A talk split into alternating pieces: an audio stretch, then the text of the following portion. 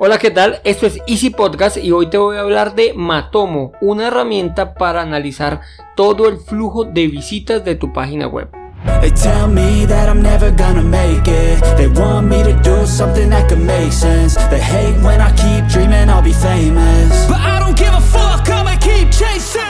Bienvenido a Easy Podcast, el podcast, el programa donde hablamos de marketing digital y tecnología en tu idioma. Quiero recordarte que en asisten.co tenemos desarrollo web, marketing digital y ahora cursos online con todo lo necesario, todo lo que necesitas para el marketing online para emprendedores.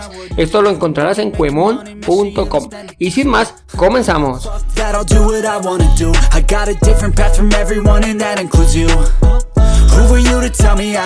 Bueno, hoy ya estamos en el episodio 130 del 5 de mayo del 2023 y hoy es el día de Besak. Para los que no son budistas, es la fecha más importante del budismo, donde se conmemora su nacimiento, la iluminación y su muerte. Realmente el calendario budista pues es lunar y se celebra con la luna llena de mayo, o sea, hoy. O sea que mucho cuidadito porque hoy es luna de locos. Es un homenaje al budismo y su, y su contribución a la espiritualidad de la humanidad. Ahora sí, como dijo el dermatólogo, al grano. ¿Cuántas veces eh, no hemos escuchado eso que dicen que lo que no se mide no se puede mejorar? Pues en tu sitio web funciona exactamente igual. Es importante que puedas medir de dónde vienen las visitas, por dónde entran las visitas. Es un error muy habitual pensar que todas las visitas llegan eh, a, través de tu página de inicio o la home. Las visitas llegan por muchas partes, unas más que otras, evidentemente. No es como una casa que todo mundo entra por la puerta. En las páginas web las personas, no sé, si seguimos la similitud, llegan por cualquier lado, por ventanas, por puertas, por el techo, no sé, por, por todo lado, por todo lado. Realmente entran por donde quieran para que más o menos te hagas una idea. Si tu sitio web tiene un blog, de contenido, un podcast o cualquier otro medio para hacer inbound marketing, es habitual que lleguen por esos episodios o por esos artículos. Ah, bueno, y si no sabes qué es inbound marketing, te dejo en las notas del programa eh, un podcast donde te explico eh, qué es el inbound marketing y por qué tienes que estar haciéndolo ya. Bueno, ahí es donde debemos comenzar a medir cuando no sabemos por dónde llegan las visitas para poder identificar qué está funcionando bien y qué es lo que no está funcionando tan bien. Recuerda que siempre debemos potenciar los puntos fuertes antes de mejorar los que tienen las falencias. Listo, como ya sabes cuál es la idea, pero qué debemos medir o a qué debemos prestarle más atención al momento de analizar las métricas. Yo te he separado unos puntos claves o para mí son como los más relevantes los que los que digámoslo así uno siempre llega y revisa a primera vista así a vuelo de pájaro como dirían no entonces tú siempre vas a llegar y vas a medir que conocer las visitas. Esta parte pues es importantísimo conocer la cantidad de visitas que tiene tu sitio web. Asimismo podrás medir el crecimiento que va teniendo y qué tan relevante es eh, con el mercado. Otra de las de lo que podemos medir es el comportamiento de las visitas. También es importante que puedas medir qué hacen tus visitas, por dónde llegan, cómo te decía, qué sitios se dirigen, cuáles son las páginas que tienen más tasa de rebote, o sea, por dónde salen las que llegan y pum, no se demoran y se van. Así que vas a lograr, pues vas a poder identificar qué parte de tu sitio web es más interesante para las visitas y la parte que no es tan interesante para tus visitas. Otro punto importante es el rendimiento. Debemos o debes cuidar mucho el rendimiento y el comportamiento de tu sitio web. ¿Qué tiempo de carga tiene? y si está bien adaptado a la versión móvil. Esto se llama responsive. Si logras identificar que tus visitas lo hacen más desde ese tipo de dispositivos, pues es importante que tu sitio web esté totalmente, o sea, totalmente responsive. Muchas ocasiones eh, lo que recomiendan es primero diseñar tu sitio web o tu página web en versión móvil y luego adaptarlo a escritorio. Normalmente eh, me incluyo allí, lo hacemos al revés. Siempre creamos el sitio web de escritorio y terminamos adaptándolo a la versión móvil. Sin embargo, pues ya se ha identificado que más del 60% de las visitas son a través de dispositivos móviles.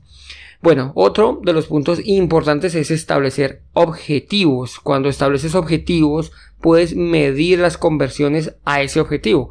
Esto se logra para saber las tasas de retorno que está teniendo tu sitio web. Imagina que tú estás vendiendo un producto, Mm, digamos así, es una tienda virtual, pues esa hay que tener aún más énfasis en medir todo. Sin embargo, pensamos en un producto, tenemos ese producto, pues debemos ver cuando las personas, las visitas llegan a ese producto, qué está sucediendo, ¿no? ¿Qué están, si están comprando, si no están comprando, si realmente le están dando clic y se va perdiendo la visita a través de el formulario de venta Muchas veces hacen eh, las pasarelas de pago con muchos pasos y realmente entre más pasos ponga, más personas van a caer. Lo ideal es hacerlo lo más rápido, lo más corto, lo más sencillo posible. Como ya te he dicho en muchas ocasiones, eh, somos perezosos, todos, todos somos perezosos. Ah, yo no, Andrés, sí, tú también. ¿Vale? A nosotros, a todos nos da pereza. Entonces, eh, si tú estás pagando un producto y te preguntan, ¿y cuántos años tienes? ¿Y qué desayunaste hoy? Y bueno, estoy haciendo aquí pues preguntas súper exóticas, pero realmente entre más preguntas pongas a tus compradores, pues más tasa eh, de rebote o más pérdida de clientes vas a tener. Por eso es importante establecer los objetivos y poder medirlos.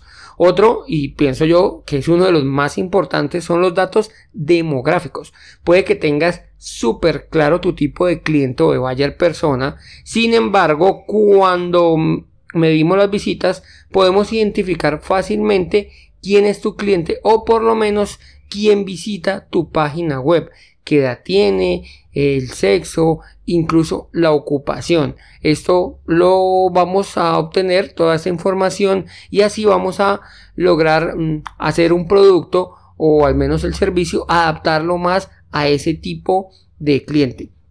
Imagina, es como cuando tenemos una pauta, ¿no? Imagina que tu cliente, no sé, son mujeres entre los 20 y los 25 años, por poner un ejemplo, y tú todo el tiempo estás ofreciendo tú, caballero de 50 años o de la tercera edad. Pues, eso es información errada. Si la cantidad de visitas que están llegando a tu sitio web son mujeres entre los 20 y los 25 años, entonces eso para qué nos sirve? Para identificar bien tu buyer persona y adaptar tu producto o tu servicio a esa persona.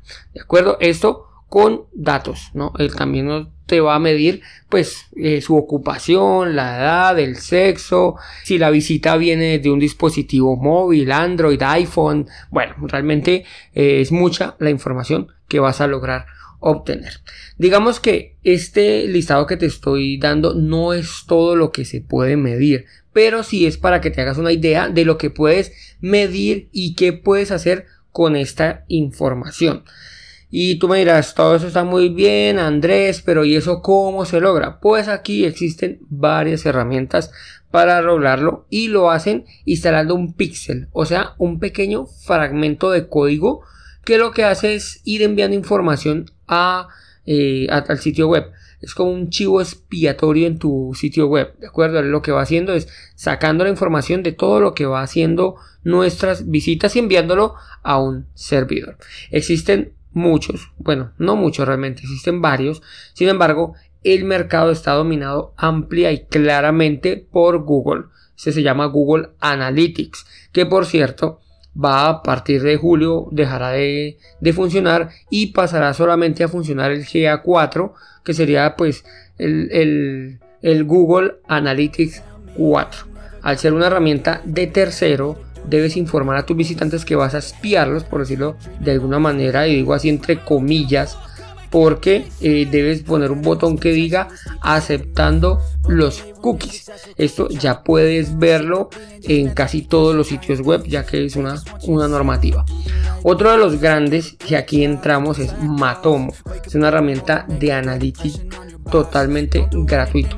Bueno, es gratuito, ¿vale? Puede ser instalado en tu propio servidor y es capaz de realizarlo todo lo antes mencionado. Matomo es un proyecto que aunque es de código abierto, tiene una versión de pago para mejorar aún más el rendimiento de tu sitio web y eh, pues quiere ser o es realmente un serio competidor a Google que te brinda la oportunidad de realizar el trabajo de forma silenciosa ya que está en tu propio servidor no necesitarás tener el cartelito de eh, aceptar las cookies si me preguntas cuál es mi herramienta preferida bueno pues puedo decirte que los productos de Google para mí son mis preferidos pero un punto importante y por el cual yo me quedo con Google Analytics es que Google Analytics sí es totalmente gratuito.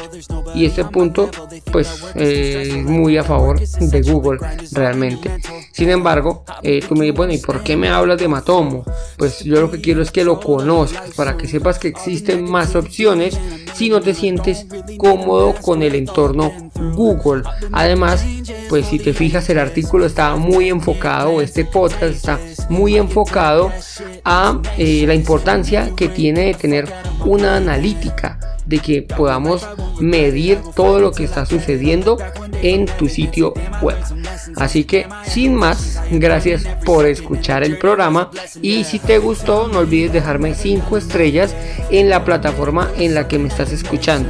Nos vemos en la próxima semana ya donde te voy a hablar de OpenShot un editor de video gratis para que puedas editar tus videos como un profesional y sin gas, o sea, sin gastar un peso. Sin más, nos escuchamos el lunes y recuerda que un viaje de mil kilómetros comienza con un primer paso. Chao, chao.